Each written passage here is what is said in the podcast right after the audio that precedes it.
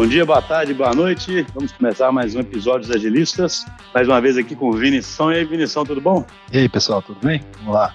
Então, nós vamos falar sobre um tema interessantíssimo que tem tudo a ver com o podcast, que é sobre agilidade em negócios. Né? Então, a gente vamos apresentar daqui a pouquinho um convidado. É um convidado que tem uma experiência vasta né, com esse assunto teórica e prática, né? Então vai ser muito interessante, porque quando a gente fala de agilidade de negócios, é para realmente pensar nesse conceito de forma mais ampla e realmente pensar como que as empresas conseguem se transformar para tirarem proveito do agilismo para fazerem uma transformação digital verdadeira também. E essa transformação é, é, o tema do nosso podcast, ela é muito difícil, né? A verdade é essa, tem tanta barreira para isso. Então, a empresa tem que repensar a cultura, tem que repensar a estrutura, e a gente percebe que muitos obstáculos acontecem né, para que isso aconteça por falta de alinhamento estratégico. Então, várias dessas questões nós estaremos aqui hoje, né? Como é que se consegue esse alinhamento estratégico? Qual é o papel até de um conselho, né, nesse relacionamento da empresa? Porque a gente, às vezes, acaba tentando fazer a transformação bottom-up, que é super necessário, mas acaba sem contar com o apoio lá do top, né, para fazer também a parte top-down e fica limitado. Então, para isso, estamos aqui com o Luiz Parzianello. Tudo bem, Luiz? Tudo jóia, Marcelo. Obrigado pelo convite a vocês, ao Vinícius aí também, a todos da DTI.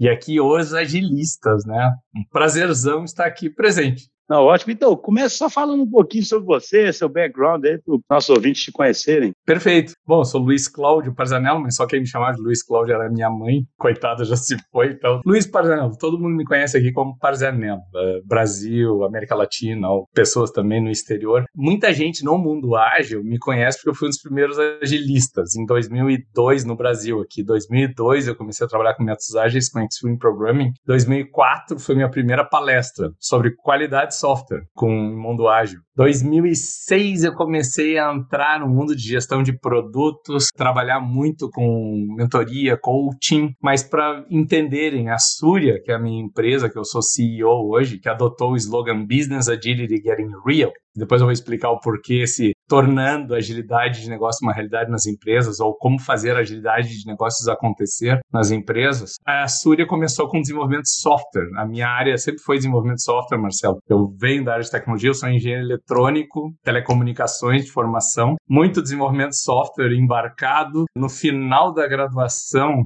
lá pelo início dos anos 90, eu me meti no mundo de imagens médicas. Então, só para vocês saberem, meu uhum. mestrado é engenharia biomédica e medicina nuclear. Então, não tem nada a ver com esse mundo. E sempre desenvolvimento de algoritmos, de reconstrução tomográfica e trabalhando nesse aspecto aí era bem pesado em matemática. Então, muito desenvolvimento de aplicação científica, assim. E o que aconteceu foi que eu já estava fazendo doutorado na USP, eu sou de Porto Alegre, mas eu estava fazendo mestrado na Universidade de São Paulo e meu primeiro emprego formal, carteira assinada aquele, é engraçado, porque já foi como analista de sistema sênior. Eu já comecei como sênior. Por causa do meu background de pesquisa, eu era de P&D, de pesquisa e desenvolvimento mesmo, e precisava de um novo pesquisador de desenvolvimento de algoritmos e tudo, e eu trabalhava com inteligência artificial nos primórdios, lá em 94, só pra vocês terem uma ideia, 95. E ao longo desse desenvolvimento todo de competência e carreira, eu comecei a entrar em processo de software e o Citibank me rouba. Foi uma empresa que criou uma fábrica de software em Santo Domingo, República Dominicana, para fazer o bug do milênio e conversão do euro do sistema Citibank. Aí me ofereceram, você quer largar tudo?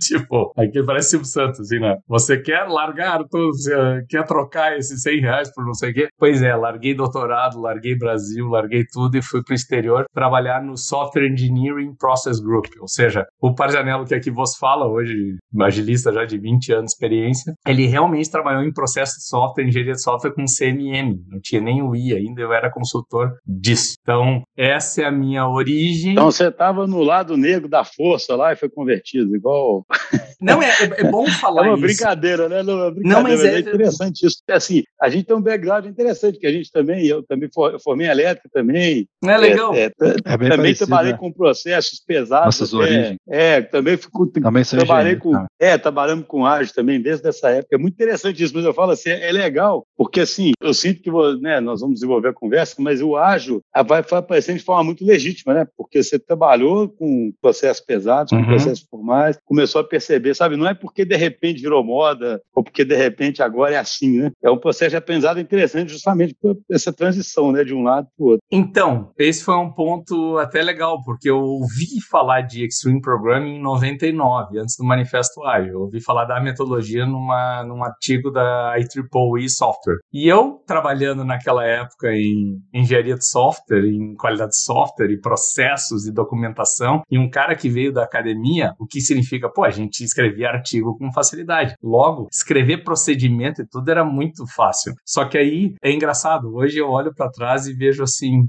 Cara, como a gente ficava triste, né, Marcelo, em olhar que um monte de documento era escrito e ninguém lia nada. Ou que nem tinha as especificações Até de hoje tem muita gente escrevendo por aí que ninguém lê. Vinícius, pô, tinham fábricas de requisitos, que eu já ouvi falar, fábricas de documentos, a ISO 9001, que hoje eu defendo, tá? Eu, tem gente que acha bizarro, mas eu tenho racional para defender ISO 9001. E aí o que que acontece assim? Naquela época a gente tinha documento de especificação de requisitos de negócio, de usuários, de processos, de produto, de sistema, de software, de testes, não era isso? De rollout.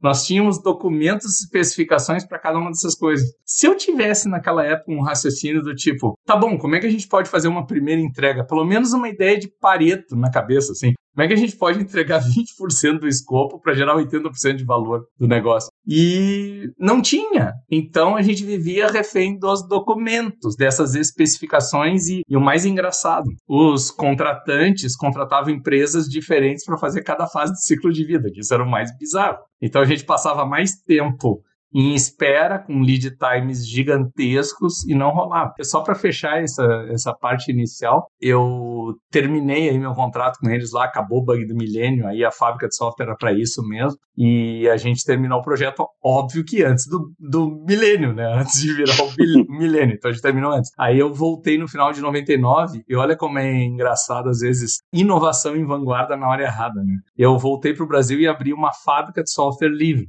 em 1999 nem fábrica de software, nem software livre eram reconhecidos pelo mercado corporativo. Logo eu quebrei em 1999. Todo o dinheiro que eu juntei lá fora, eu quebrei ali, porque o pessoal não entendia. Quem começou a contratar era, ah, vamos fazer um site, algo do tipo, e eu com a ideia já de processo, de especificação de requisitos e tudo, e babaus. O segundo negócio foi a Súria.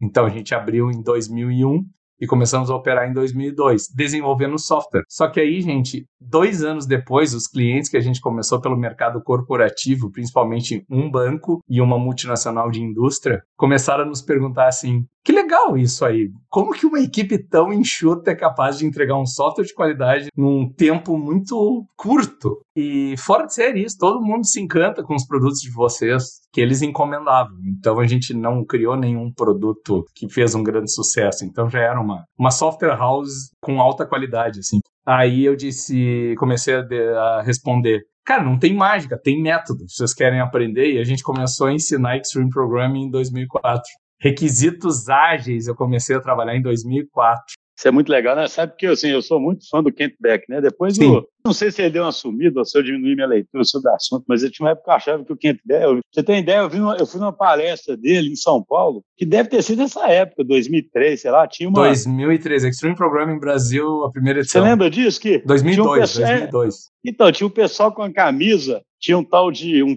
um framework de persistência que o pessoal o não sei tava, do Klaus é, A primeira, primeira pessoa que eu encontrei que consigo. Tinha exatamente esse Klaus, e o pessoal uhum. andava com a camisa, com o código né, do framework. Tinha camisa, cara, tinha o código, né? Do, o código na época. Era, era um framework de persistência para você não usar mais banco de dados, etc. E eu lembro da palestra do Kent Beck, ele, eu, eu, fico brincando que eu sou ágil, o Kent Beck também, pô. Chegou ali, ficou perguntando pro pessoal sobre o que queria falar, deu uma organizada no backlog e começou a falar. Que legal, cara, que legal. Então, aquele evento que tu foste é o primeiro de métodos ágeis no Brasil. E, ah. e, os dois primeiros caras, assim, que a gente vê que falam disso no Brasil foi o Klaus Wusterfeld e o Vinícius Teles. Então, eles ali que eu, eu fui conhecê-los, eu, eu os conhecia de rede, de grupo, né, de, de e-mail, né? A gente tinha lista de discussão por e-mail. E 2004 eu conheci todos pessoalmente, foi quando eu conheci também o Scott Ambler. Pessoalmente em São é, Paulo. Que legal, viu? Porque isso aí eu nunca, todo mundo que eu comento, ninguém foi, né? E eu finalmente conheci alguém. Para a gente entrar no assunto de agilidade uhum, negócio, tem que fazer isso. a seguinte pergunta. Sim. Eu costumo falar assim: a gente percebe que o manifesto ágil, né, o movimento do agilismo, ele já surgiu num contexto de software mesmo, de reconhecer que era um processo uhum. incerto, que você devia fazer com um processo de aprendizado, né? Deveria quebrar, digamos assim, um ciclo vicioso que estava instalado, né? De você tentar ficar tentando detalhar e prever, e quando dava errado, você tentava detalhar e prever mais. E sim, então, eu acho interessante, nessa história, igual você que veio lá de trás, mesmo no mundo do software por si só, já já surgiu a, essa, essa, esse reconhecimento de que o método era inadequado, o método uhum. tradicional, pela natureza do problema né, que ele tentava lidar. Aí você avança no tempo, eu fico brincando muito que é como se fosse a vingança dos nerds, né? E agora é como se esse mesmo reconhecimento ele virou para os negócios, né? Para a corporação uhum. como um todo. Olha, o ambiente é incerto. A gente tem então um processo de aprendizado. E isso deu origem à agilidade de negócio. Então, desculpa, primeiro passo, já que você fala de tornar a agilidade de negócio real, como é que você define principalmente para o nível executivo, o que é essa agilidade, sabe, para poder, né, porque o, o medo que eu sempre, o, o, que eu sempre, a gente sempre tem que tomar um cuidado é porque muitas uhum. vezes pessoas de negócio vão ser céticas porque elas uhum. vão sempre falar assim: ah, beleza, muito bonito, isso é para TI, né? Isso aqui é para software, né? uhum. né? aqui é coisa séria. Aqui. Então, como Entendi. é que a gente começa uma conversa falando no nível executivo, estratégico, do que, é essa agilidade de negócio e por que, que ela se tornou fundamental e é cada vez mais fundamental. Perfeito, Marcelo. Eu acho que antes de dar uma definição, eu sei que um executivo não vai querer ouvir uma explicação anterior, ele já quer ir direto para a definição, mas eu acho importante contextualizar, porque a maioria não tem o contexto. Muitos dizem os métodos ágeis começaram em 2001 com o manifesto. Isso é um erro, né? Então, assim, ó, os métodos todos são dos anos 90, o manifesto é uma consequência como se fosse um. Vamos fazer um, um benchmarking, assim, vamos juntar e quais são os é, fatores tipo críticos teoria, teoria de sucesso. É isso. Quais são os fatores críticos de sucesso de todos aqueles métodos dos anos 90 que estavam sendo criados nos lightweight methods, ali os métodos leve, em contrapartida a esses métodos pesados e burocráticos e com lead time gigante, que uma nova economia digital de internet comercial estava surgindo e eu precisava de velocidade. Concorda comigo? Era isso que precisava. Por isso sim, que eles começaram sim. assim, cara, esquece todas essas burocracias, esquece tudo isso e foca no que é valor.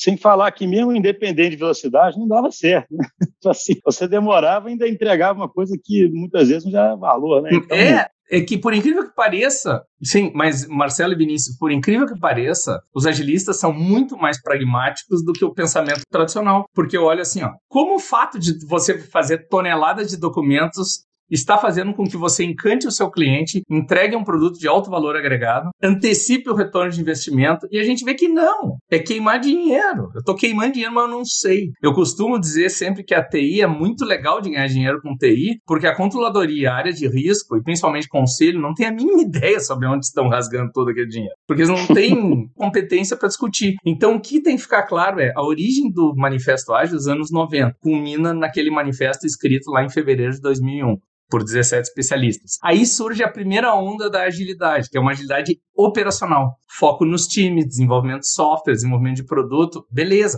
Foco no cliente, na colaboração, na inspeção e adaptação, é, é isso. Ou como o Alistair Colburn fala no modelo dele, o coração do ágil, na reflexão e melhoria. Reflexão e melhoria. Então é entrega de valor para o cliente, colaboração entre todas as partes, reflexão e melhoria contínua. Beleza, eu costumo dizer, até aqui nada de novo, gente, em relação ao pensamento Lean.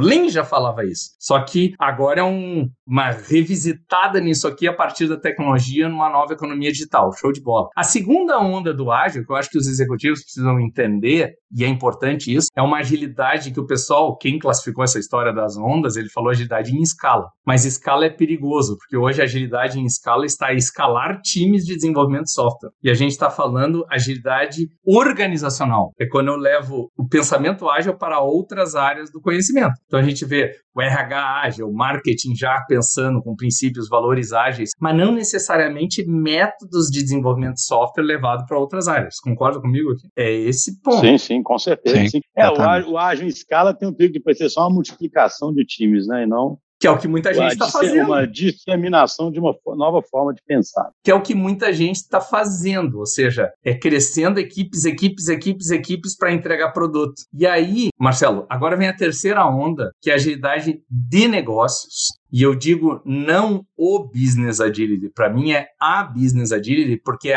a agilidade de negócios. É como é que eu torno uma organização adaptativa, flexível e rápida, sim, rápida. Então, quando o pessoal diz assim, ah, métodos ágeis não é sobre velocidade, eu digo que você não está na perspectiva do negócio. Se é sobre negócio, é time to market. Então, essa agilidade de negócios, agora vem uma novidade que eu não sei se vocês sabiam. O meu sócio está fazendo mestrado em Business Agility. E ele começou a achar muitas referências bibliográficas sobre business agility anterior ao Manifesto Ágil. Então a gente chegou à conclusão que agilidade de negócios já é algo que vem sendo falado. Sabe qual o primeiro artigo com esse título? 91, 10 anos antes do manifesto. Interessante, e o, né? E o conceito de flexibilidade organizacional é dos anos 20 pior ainda, dos anos 20. Sabe o que, que um autor que escreveu um artigo em 97 coloca? E agora vem uma primeira definição. Ser ágil significa ser proficiente na mudança e permite que a organização, olha só, faça o que desejar sempre que for necessário. O que vocês acham dessa definição do Dove? É o Rick Dove. Em 1997 ele botou isso. Cara, eu tenho que ser proficiente na mudança. Alguns já pensam, ah, então agilidade de negócio é sobre change management, gestão de mudança. Eu digo, sim, é uma competência que tem que ter. Mas não é isso. É olhar de fora para dentro. Como é que eu realmente tenho flexibilidade, tenho velocidade em agregar valor ao cliente. E aí a Agile Alliance pega e define o seguinte, que é a capacidade que tem uma organização de sentir essas mudanças, tanto internas quanto externas, tá? E de responder às mesmas, ou seja, as mudanças de forma a entregar valor para os seus clientes. Isso é o que a Agile Alliance define como é, agilidade de negócios. Aí, como engenheiros aqui, vocês se dão conta que sentir as mudanças internas ou externas e responder às mesmas de forma a entregar valor, eu quando eu olhei essa definição, eu disse assim, cara, isso aqui é uma definição de sistema de controle. Porque eu tenho um processo e eu tenho que ter sensor, controlador e atuador. O que, que vocês acham disso? A gente costuma falar, assim, a gente estava antes aqui, né, do episódio conversando, né, acabamos falando sobre o Caineve, né, sobre ambiguidades. Uhum. E, assim, para mim, é, hoje, agilidade, o negócio é reconhecer que a empresa está ali naquela região do complexo que ela tem que sentir e responder, né? Ela tem que ser capaz de sentir e responder, sabe? Ela tem que realmente, porque, assim, as empresas, elas criam estruturas rígidas, que são incapazes, na verdade, de se adaptar, né? E mesmo que, que fique, se ficar no âmbito do software, o software, aquele time lá dentro vai ficar, gosto de dizer que ele fica cristalizado, né? Porque ele até um certo ponto ele consegue fazer alguma coisa, mas a empresa não é, na verdade, um organismo mais vivo, capaz de sentir e responder. Pois é, Marcelo. Agora vem um ponto. Vamos falar de business agilidade de negócios. Eu tenho que perceber o mercado externo, eu tenho que focar em cliente. E eu vou dizer, o ágil lá de 20 anos já falava em focar no cliente, o Lean fala em focar no cliente. O primeiro princípio da qualidade da ISO 9001 é focar no Sim. cliente. Então, por que, que a agilidade de negócios vai manter a... Não é que ela precisa mudar, mas é que eu vejo hoje organizações exponenciais tendo um discurso tão bacana de, cara, o meu espectro é a sociedade,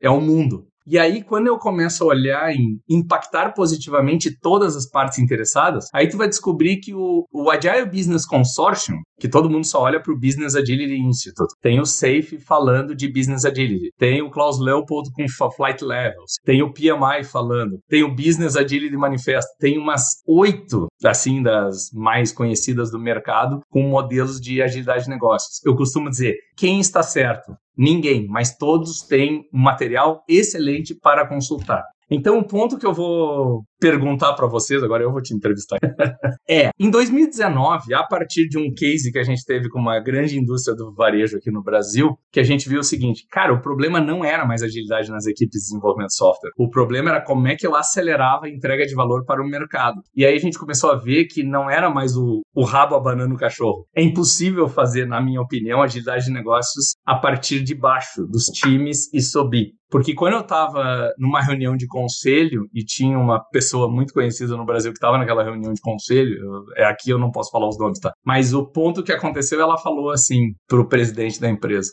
Meu amigo, nós somos de business. Se o teu time não está entregando, demite o time, compra uma startup. Então, qual é o método ágil que fala disso? Agilidade operacional. O que vocês acham? qual o método ágil fala disso. Ou seja, eu preciso das capacidades organizacionais para entregar mais valor cada vez mais rápido para o cliente, eu preciso me adaptar às tendências e mudanças de mercado, eu preciso desenvolver diferenciais competitivos para eu ser a tendência, porque vocês já repararam que muita gente de agilidade de negócios fala que, ah, não, é adaptar-se às tendências e mudanças do mercado. Eu digo, bom, então você é sempre o segundo colocado, né? Porque você está sempre se adaptando às tendências. Você deseja ser o primeiro, então você precisa desenvolver diferenciais competitivos que te levem à vantagem competitiva. Então, o que, que a gente começou a estudando isso desde eu comecei a trabalhar com agilidade de negócios, por incrível que pareça, em 2010, quando, 2009, quando eu entrei para o time do International Institute of Business Analysis para desenvolver a extensão ágil do BABOC, lá o Business Analysis Board of Knowledge. Só que subir para o nível estratégico eu comecei a partir de 2013, quando eu 2011 eu fui tirado do mercado e fui me tornei executivo numa grande empresa de comunicação aqui no Sul. Só que em 2013 eu comecei a trabalhar com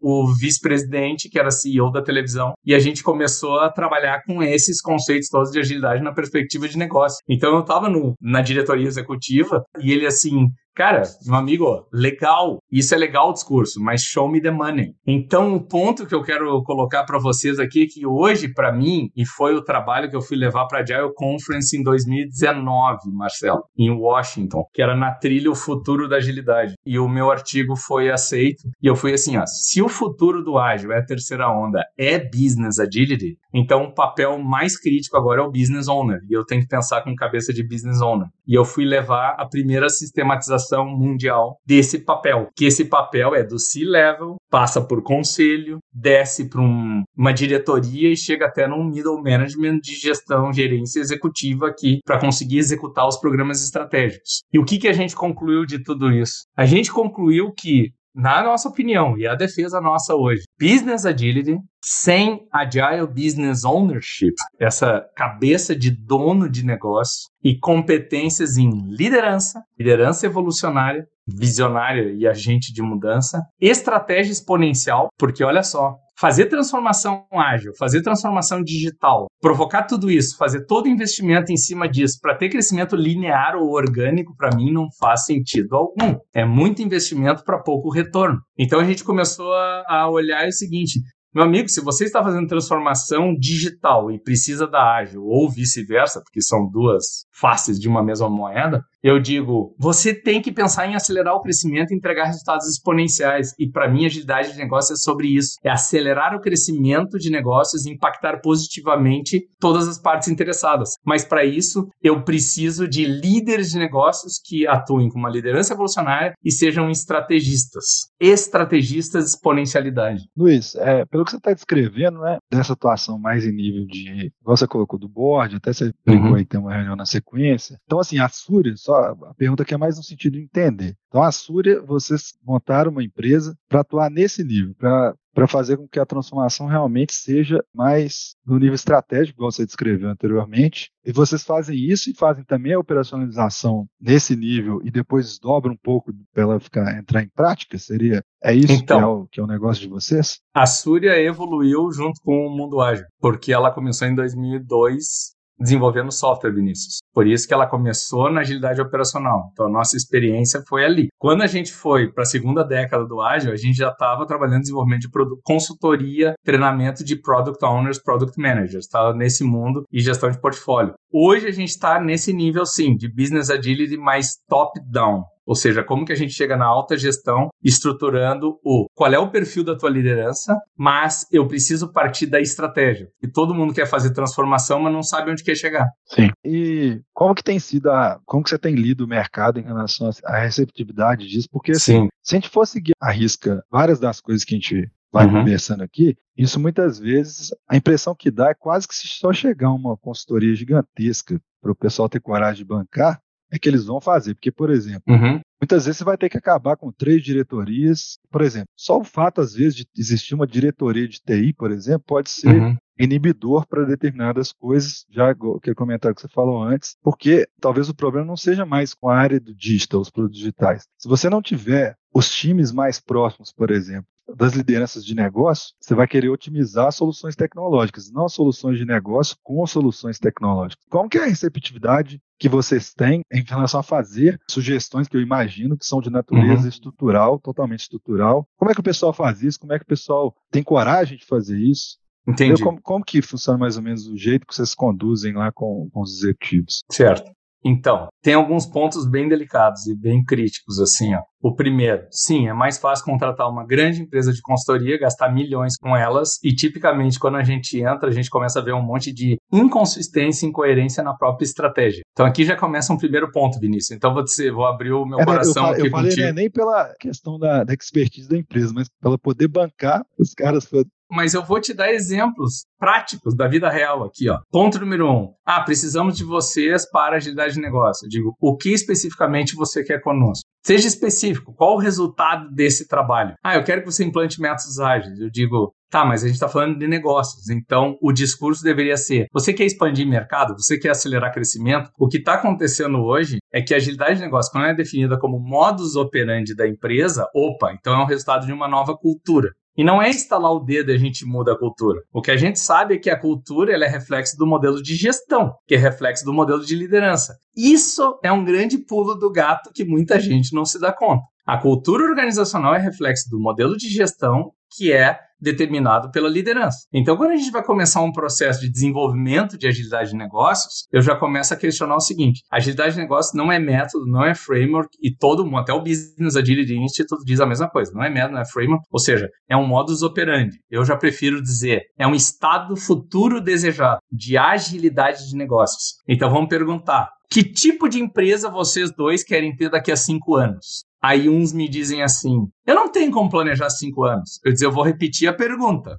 Eu não, eu não pedi para vocês estimarem nada nem planejar nada. Eu quero que vocês construam o cenário futuro desejado e aí vamos ver os gaps de capacidade para desenvolver esse estado futuro. Isso, gente, é estratégia. Estava agora trabalhando com militares e tinham generais que são estrategistas. E os caras disseram o seguinte: é isso, a gente está estudando capacidades dinâmicas, como que eu crio novas capacidades dinâmicas na organização. Então, agilidade de negócios é de fato sobre desenvolver capacidade de negócio. E agora vem um ponto, Vinícius, que não necessariamente remete à equipe de desenvolvimento.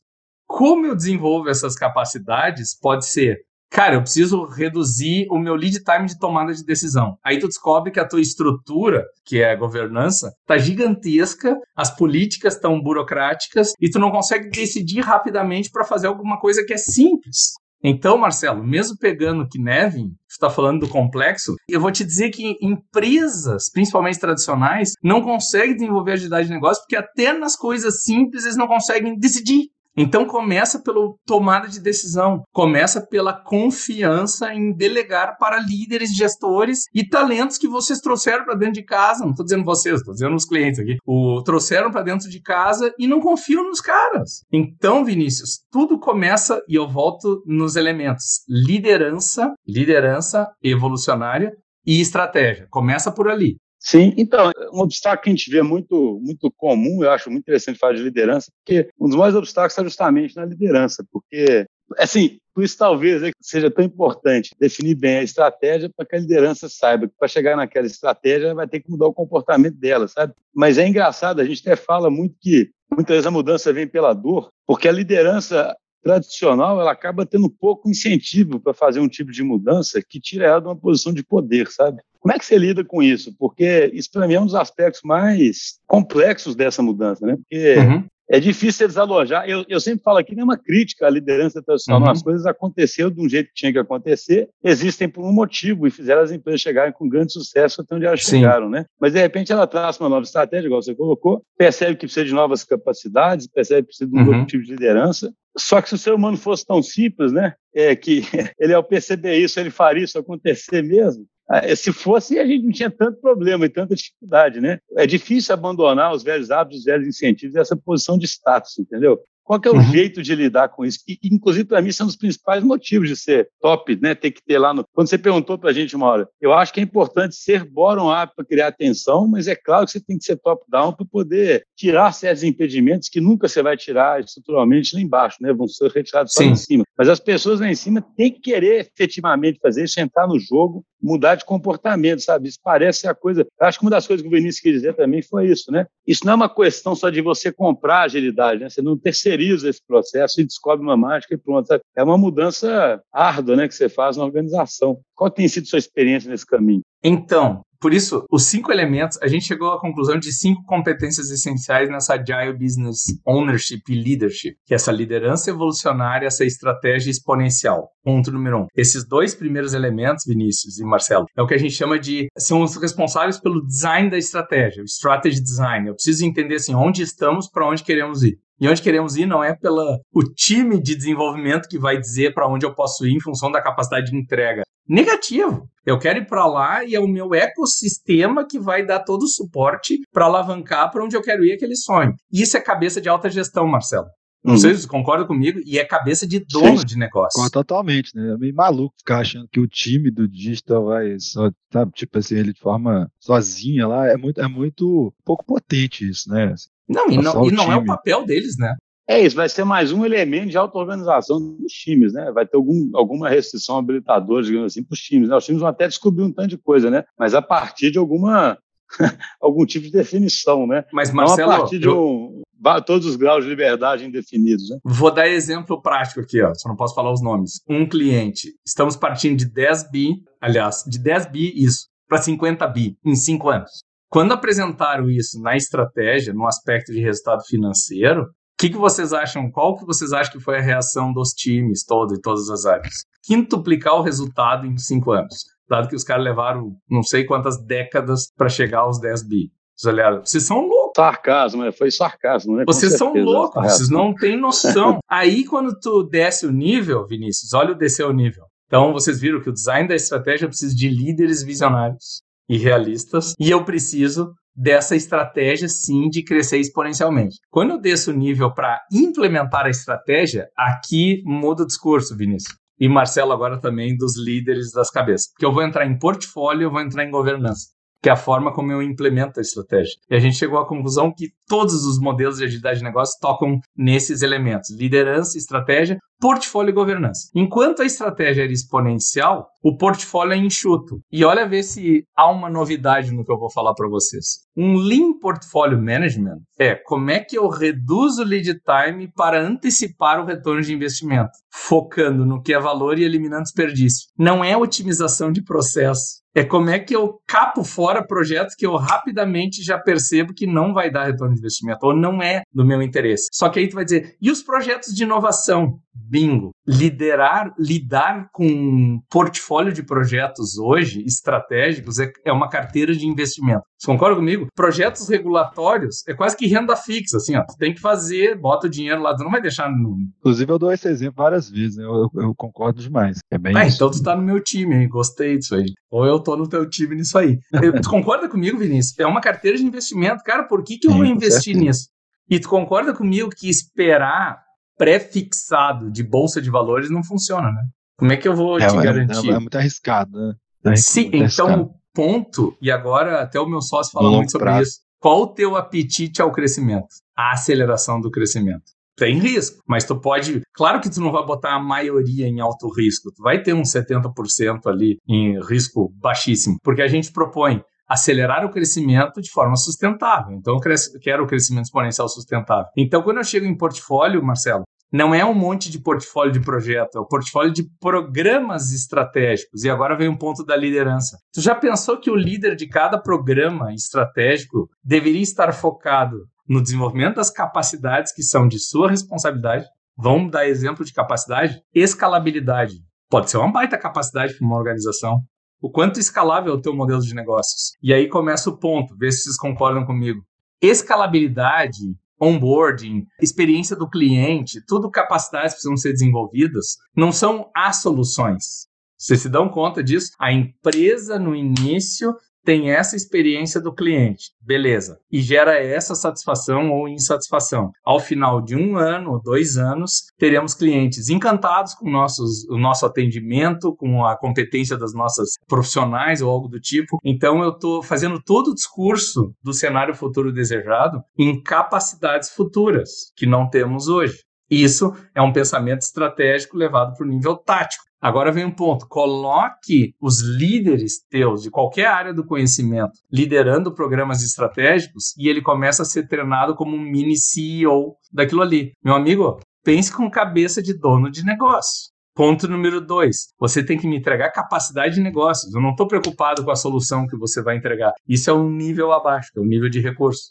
Você tem que eficiência, eficácia, compliance, geração de oportunidades, mitigação de riscos, ou seja, as capacidades são um valor potencial para gerar resultados de fato. Não, mas ô, Luiz, mas é assim, eu concordo 100%, tá? A minha, quando eu falo, parecendo um pouco cético, não é cético do que você fala, não, tá? De jeito nenhum. É uhum. cético, é, é do seguinte sentido, assim. Cara, isso aí, a gente vê, é, eu até já fiz um podcast sobre isso. Meu pai tem uma frase que ele fala que o ser uhum. humano volta às origens muito fácil, né? Então, assim, ou seja, poxa, você tem que tratar o seu, né, as suas iniciativas como um portfólio de investimento, tem que pensar em opcionalidade, né? Você, assim, você tem vários Isso. aspectos importantes, mas que mudam fundamentalmente a forma de fazer gestão, né? Que é o que você coloca na governança e tudo. Só que rapidamente todo mundo parece ser tão acostumado com o modelo tradicional ou ter tanto receio de mudar, que é igual agora, a gente vai, vai atuar num ambiente excessivo. Uhum. Eu diria, dobra é aposta nisso, né, no ambiente excessivo. Mas o que, que muitas pessoas fazem agora? Ah, agora, agora eu preciso do orçamento. é, agora me dá orçamento, me dá previsibilidade. Você falou, né, de tratar a bolsa eles vão fazer exatamente, é uma coisa impressionante, né? Assim, eu falo assim, é difícil incutir essa mentalidade, porque isso exige uma visão diferente do mundo, né? Da natureza do problema, sabe? E a visão é sempre de eficiência, de controle, de previsibilidade, de não poder fracassar, de não poder dar errado, sempre são coisas que vão contra isso, sabe?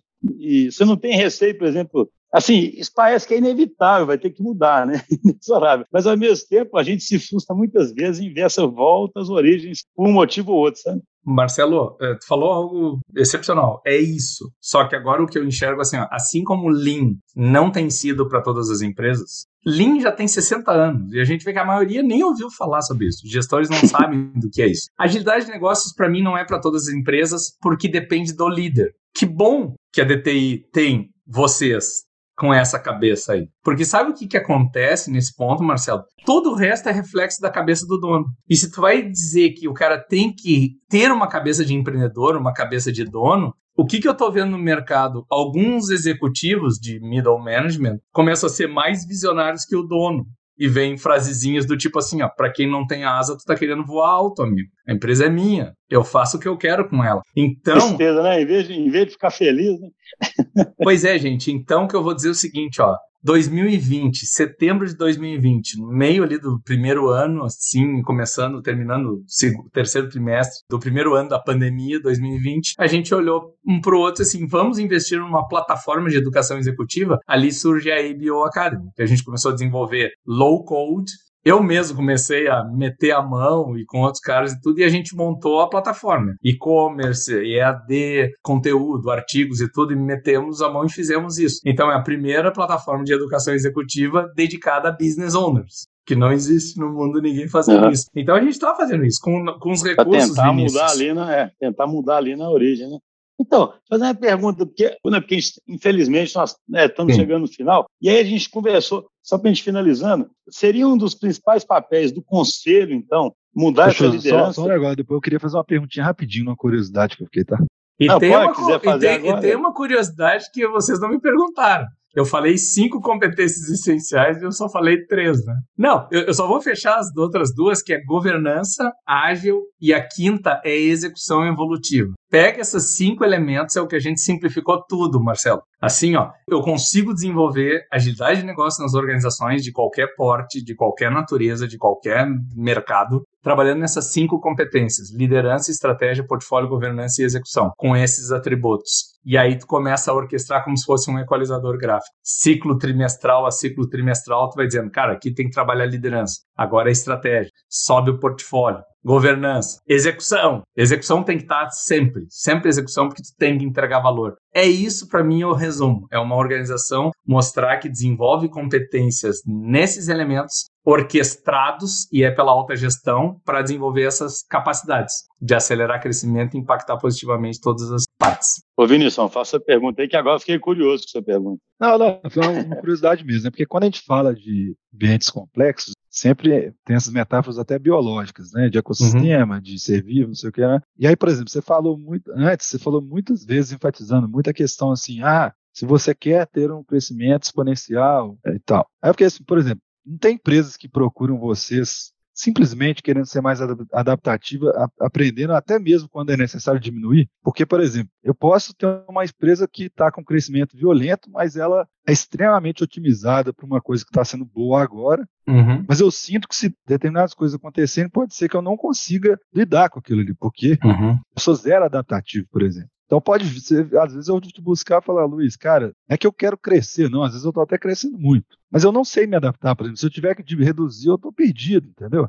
É assim, no, eu achei tipo assim que seria só um cenário esse de crescimento Uhum. É claro que o mercado financeiro é meio cruel e sempre tem uma expectativa de investimento futuro, né? Mas essa capacidade, né? Essa capability, sei lá, de saber se adaptar, ela tem a ver até com saber diminuir, tem hora. Sim. Então vamos lá, cenários. Um, empresas que estão afundando tipicamente não nos procuram e a gente não tem um discurso para trabalhar com elas, porque eu não tenho muita sangue frio para cortar. Aí eu acho que assim, ó, é empresas aquelas que chegam assim, ó, demite teu quadro, que é o que a gente viu com um monte de startup aí, tá? ou seja, demitindo a rodo grandes empresas, diminuindo estrutura, cortando produtos. É sim pegar matriz BCG, aí é o mundo tradicional, né? Como cortar? Como cortar, todo mundo tem, é, tem PHD em como cortar. É, certo? mas muitas vezes sabem cortar, mas cortar sem ser de forma inteligente, né? Esse é o ponto. Eu concordo plenamente. É? Eu concordo plenamente, mas o que eu vejo é assim, ó, a alta gestão não quer análise, ela quer o resultado, ela quer um milagre ela rápido. Ela quer no outro dia o custo diminuir. Ela quer o um milagre rápido. Eu não quero saber do santo, eu não quero saber se pode ou não. Cara, não importa se eu ficar mancando, o importa é eu sobreviver. Então esse é o ponto que eu te diria. O primeiro nível que é o da sobrevivência. Eu vou dizer, cara, o discurso nosso de agilidade de negócios não cola. Eu não tô dizendo nosso, eu tô dizendo de quem trabalha com agilidade de negócios. Porque Sim, o cara tá morrendo, tu acha que ele vai ter cabeça para botar foco em cliente, excelência e todo? O negócio dele daqui a pouco é assim, ó, cara, enterra de vez isso. Meu cavaca, né? Ou seja, tira o leite, o que der aí disso aí e enterra o negócio. Agora, quando tu começa a pegar uma empresa que tem assim, ó, eu quero sair do ponto A e quero chegar no ponto B. Primeira pergunta que eu te faço é a seguinte: não precisa ser acelerar o crescimento, mas acelerar aquela conquista. Se eu te antecipar um trimestre, aquilo que tu planejou te interessa? Porque esse antecipar o retorno de investimento tem a ver com fazer as escolhas, focar no que é valor, eliminar desperdício, reduzir o lead time a partir das escolhas que tu faz em portfólio. Mas para isso eu tenho que ter uma estratégia. E eu preciso de uma governança, de uma estrutura organizacional enxuta, processo enxuto, e a gente precisa conhecer bem todo o discurso. Então, o que a gente quer é acelerar essa conquista do cenário desejado. Pois bem, se eu tenho um ponto A e um ponto B estimado com as competências vigentes, preste atenção, eu tenho as competências vigentes e faço todo o meu planejamento para chegar no ponto B com as competências vigentes, tu concorda, Vinícius? Que à medida que eu for desenvolvendo novas capacidades organizacionais, tu tende a fazer aquela tua barriga de escalabilidade, de capacidade de entrega, de conversão. Logo, tu tendes a ou antecipar o retorno ou alavancar o estado futuro desejado. Aqui já começa a discussão. E aí vem um ponto. Cara, o mercado para o teu negócio é abundante ou é escasso? Fale-me sobre o mercado. Sabe o que a gente tem visto no mercado? A maioria tem noção do seu mercado, mas sobre o mesmo modelo de negócio. Então, o que acontece? Ele não reconhece. Vocês trabalham com transformação digital, vocês sabem disso. A maioria não pensa em negócios no mundo digital. Ela pensa em digitalização dos seus processos e das suas operações. Quer ver um exemplo básico? Quando falam, ah, vou botar um app um app mobile ali do meu negócio. Eu digo, você está tratando esse projeto como um canal de relacionamento ou como um CRUD? Consulta, uh, read, update e delete ali, ou seja, entrada e saída de dados. Eu vejo que a maioria ali ah, é onde o cara vai fazer é o pedido. Comum, né? A pessoa não repensa a experiência. Pra... Então, objetivo uma coisa diferente. Para fazer business agility, Vinícius, eu acredito que precisa ter uma transformação cultural digital e de gestão para o mundo lean ágil e exponencial para mim é estratégico. Então, a, a resposta à tua pergunta é a aceleração depende do apetite do dono da cabeça dos donos, do conselho. Às vezes o corpo executivo tá louco para crescer e chega o conselho e ceifa porque tem medo que vai botar o resultado em risco ou algo do tipo. Então, voltando ao Marcelo. Marcelo, aqui começa o ponto. A gente chegou hoje não só no nível executivo, mas o problema todo é nos conselhos, porque tu vai trabalhar só com estratégia deliberada, ou seja, ah, eu quero esse resultado, tem que implantar isso e algo do tipo, e geralmente é crescimento linear. Não tem muita coisa disruptiva na parada aqui. E esse ponto de conselho, corpo executivo e tudo, o que eu vejo, para encerrar da minha parte, é assim, ó. Agilidade de negócios tem a ver com o desenvolvimento do business owner, do papel de business owner em diferentes níveis organizacionais, pensar com cabeça de dono de negócio e ter as competências de liderança, estratégia, portfólio, governança e execução. Ponto número dois, business coaching já se deram conta que os Agile Coaches são processo e ferramenta. O Agile Business Coach, desse, nessa perspectiva que a gente está falando, é como é que ele faz perguntas de coaching desafiando o status quo de liderança e gestão estratégica. Então ele tem que ser um Sim. consultor sênior mesmo, ele tem que ter cancha. A gente está hoje na equipe, Vinícius, a Surya Consulting, com seus 21 anos ali, ela investiu na IBO Academy, então é um projeto nosso, tá? E hoje a gente tem ex-executivos trabalhando conosco como consultores. Mas assim, tem uma consultora que é ex-executiva da Intel, 20 anos trabalhando com a KR, com cultura ágil sem falar que é ágil, ou seja, Vale do Silício, essa coisa toda. E outros também trabalhando junto. Dei um exemplo de uma só.